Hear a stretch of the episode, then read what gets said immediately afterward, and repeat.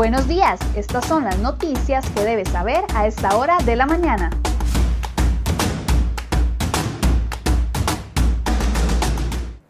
Martes 19 de enero, muy buenos días. Muchas gracias por amanecer e informarse con CR Hoy Noticias. Hoy tenemos un martes cargado de informaciones, así que vamos a verlas de inmediato.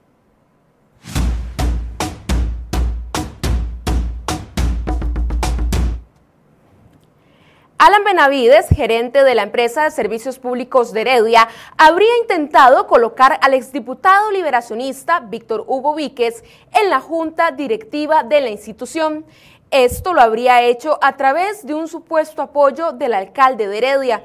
La sección de anticorrupción del organismo de investigación judicial hace ese análisis a partir de mensajes de texto enviados entre Benavides y Víquez. El OIJ los investiga por un supuesto delito de tráfico de influencias. A cambio, la SPH obtendría la millonaria licitación del programa de monitoreo electrónico de privados de libertad con el Ministerio de Justicia. El 16 de enero del 2016, Benavides le comentó a Víquez que se acercaba el periodo para que pudiera participar de la votación que se aproximaba, aunque finalmente la votación no favoreció a Víquez. Siempre sobre este tema, el diputado socialcristiano Pablo Heriberto Abarca solicitó al presidente Carlos Alvarado intervenir en el manejo que ha dado el Ministerio de Justicia al contrato de tobilleras electrónicas para privados de libertad. La ministra de Justicia, Fiorella Salazar, envió un oficio en diciembre anterior a la Contraloría General informando sobre la intención de ampliar en 24 meses más el cuestionado acuerdo actual con la SPH.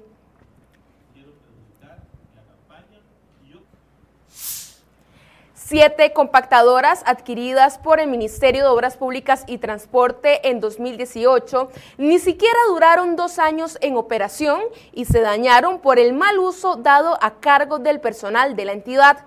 Los equipos marca Rino costaron aproximadamente unos 300 millones de colones, pero en cuestión de cinco meses cayeron al taller por fallas mecánicas y en reclamo de la garantía. Sin embargo, la investigación de la auditoría interna determinó que las averías corresponden a daños por mal uso de los equipos. El documento dice que las averías no correspondían a garantía, sino a daños por mal uso de los equipos, lo que ha provocado el desuso y el desaprovechamiento de estos durante el periodo del 2020. La contratación que el Ministerio mantiene con un taller para tareas de mantenimiento no incluye la reparación del equipo marca Rino. El documento terminó indicando que cuando se realizó el contrato Autocori SA, el MOB no tenía equipos de esa marca y a la fecha no se ha incluido en el contrato vigente ni se ha gestionado uno nuevo.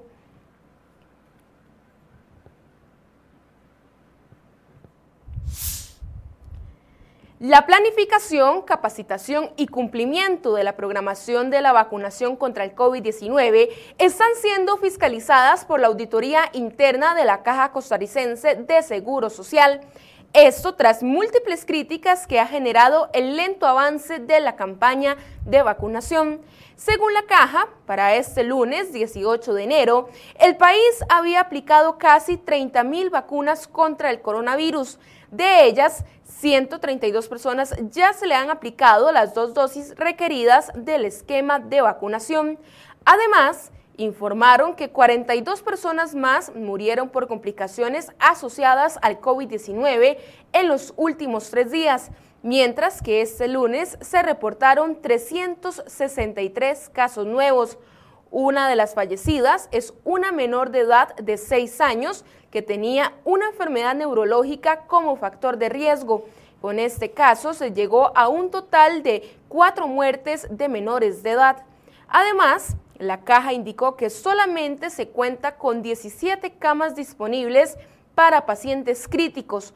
231 de las, 500, de las 354 camas de UCI ya están ocupadas, lo que quiere decir que casi el 70% de estas están en funcionamiento.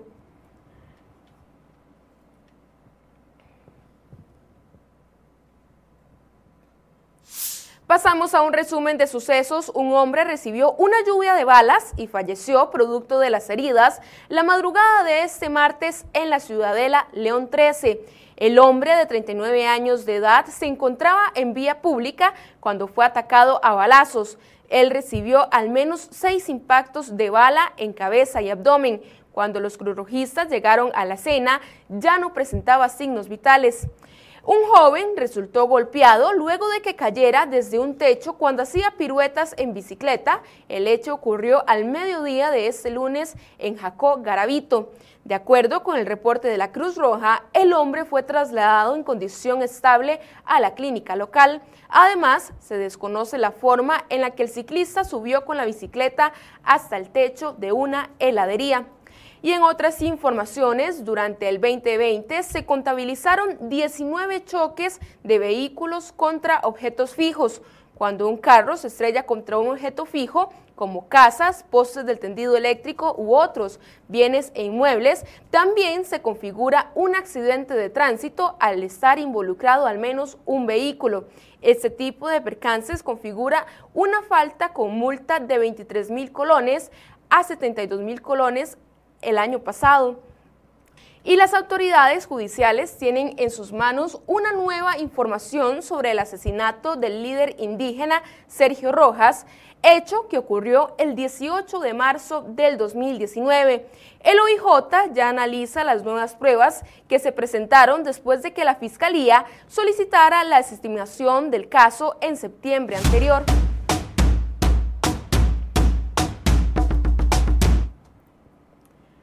El país pagó 600 millones de colones en intereses durante el 2020. El Ministerio de Hacienda cataloga esa cifra como el gran reto que tienen las finanzas públicas. Los intereses corresponden a la deuda interna y externa y que equivale al 4.82% del PIB, siendo esta la cifra más alta desde el 2006. Los intereses de la deuda de Costa Rica consumen 140 mil millones de colones por mes, es decir, más de 4 mil millones de colones diarios. Según el ministro de Hacienda, Elian Villegas, el pago de intereses ha incrementado en los últimos años. Villegas añadió que para atacar este problema es importantísimo contener el crecimiento de la deuda y así contener el gasto en intereses y tener más control del gasto presupuestario.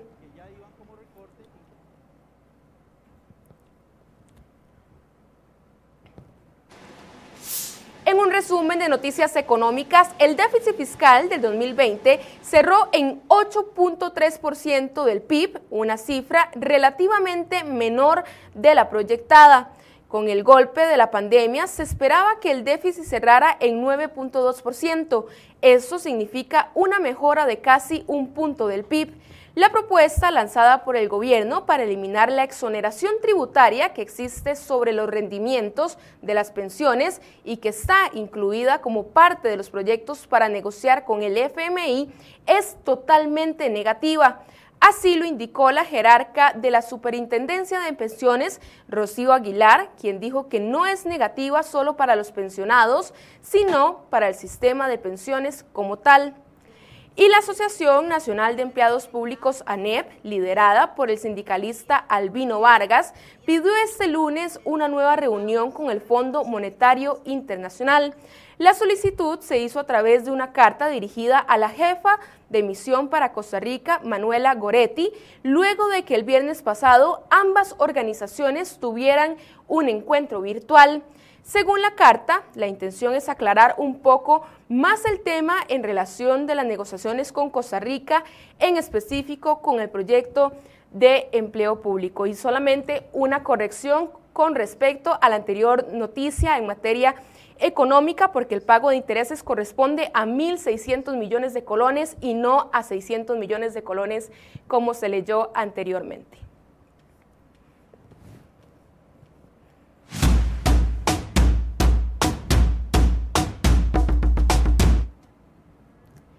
La fracción del Partido Liberación Nacional se inclina por fortalecer el rol del servicio civil como ente rector del sistema de empleo público.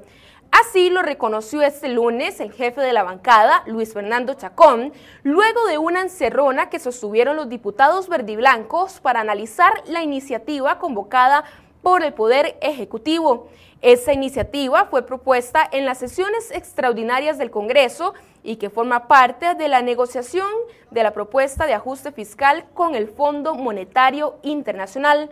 Según indicó Chacón, hay una posición generalizada de buscar una salida para fortalecer el tema del servicio civil y definir el rol que podría tener el MIDEPLAN. Además, Chacón insistió en que todavía no existe ningún acuerdo a lo interno de la agrupación. En ese sentido, precisó que existe una voluntad mayoritaria para que la rectoría del sistema de empleo público quede en manos del servicio civil y no del Mideplan, como lo planteó el gobierno.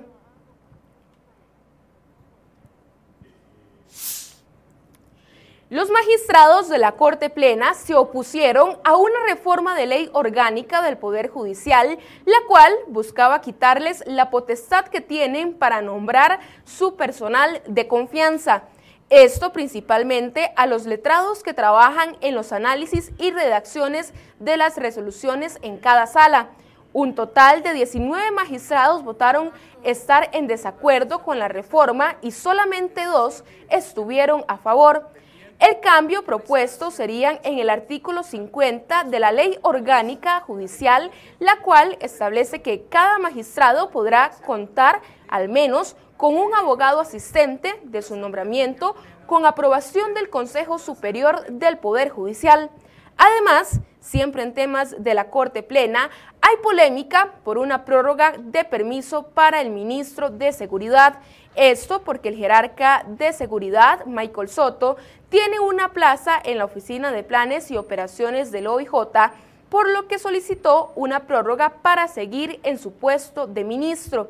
Ante esta situación, Paul Rueda y Álvaro Burgos tuvieron posiciones contrarias sobre el permiso solicitado por Soto y nos encontramos sumamente complacidos de poder... Y en temas de transportes, el segundo lote de trenes nuevos procedentes de China llegó a Costa Rica este lunes. El Incofer explicó que estos equipos, junto con los del primer paquete de unidades, estarán en operación a partir de abril. El proceso de desembarque inició a la una de la tarde y culminó en horas de la noche de este lunes. Además, los trenes serán trasladados a San José de manera paulatina.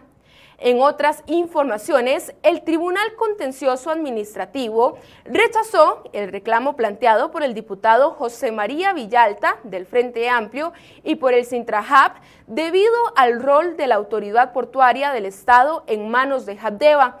Antonio Wells, secretario general de la organización sindical, aseguró al medio local Guapín Limón que ya analizan el fallo recibido el 15 de enero pasado para plantear un recurso de casación.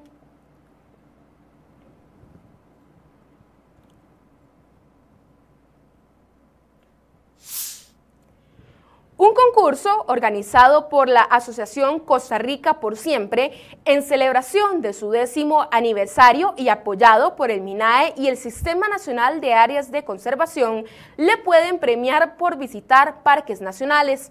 La idea es que usted y su burbuja social escojan al menos cinco parques nacionales de una lista, los visiten y acumulen puntos mientras cumplan con una serie de retos. En caso de ganar, podría quedarse con hasta 1.500 dólares. ¿Le interesa el juego? Lo primero que tiene que hacer es inscribir a su equipo en la página desafiocr.org del 14 al 24 de enero. Luego debe planificar la visita a por lo menos 5 de las 10 áreas silvestres protegidas que forman parte del concurso. Cada burbuja tendrá tiempo entre el 1 de febrero y el 30 de abril del 2021 para completar los retos definidos en cada una de las áreas protegidas.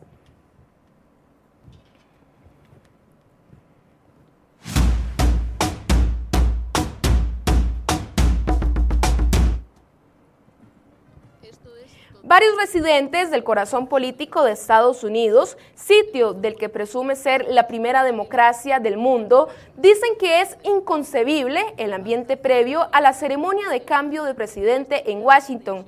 Esto en medio del, próximo traspaso de poderes, que será atípico por la pandemia del COVID-19, pero también resguardado por lo vivido el pasado 6 de enero, donde simpatizantes de Donald Trump asaltaron el Capitolio una, situación impensable para los estadounidenses que siempre han exaltado a su país como una nación de libertad.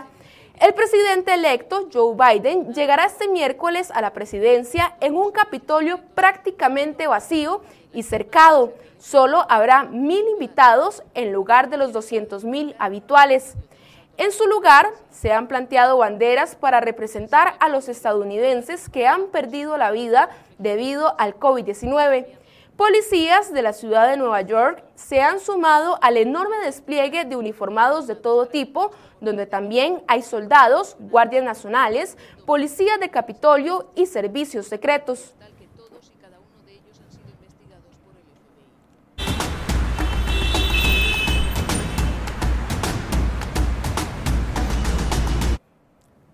7 y 35 de la mañana, momento de realizar el reporte del tránsito. Iniciamos en San Francisco de Dos Ríos, esto es la vista hacia el cruce, donde vemos un tránsito bastante complejo esta mañana. Y si usted tiene que circular por el sector de Curridabat, cerca del registro nacional, también se reporta un poco de presa en este sector. Y ahora nos vamos hasta Desamparados, cerca del cementerio, donde aquí sí transitan sin ningún problema los conductores que utilizan esta vía. Y finalizamos el recorrido en el sector de Taras, la vista hacia Cartago. Como es común en esta carretera, se reportan importantes presas desde tempranas horas de la mañana.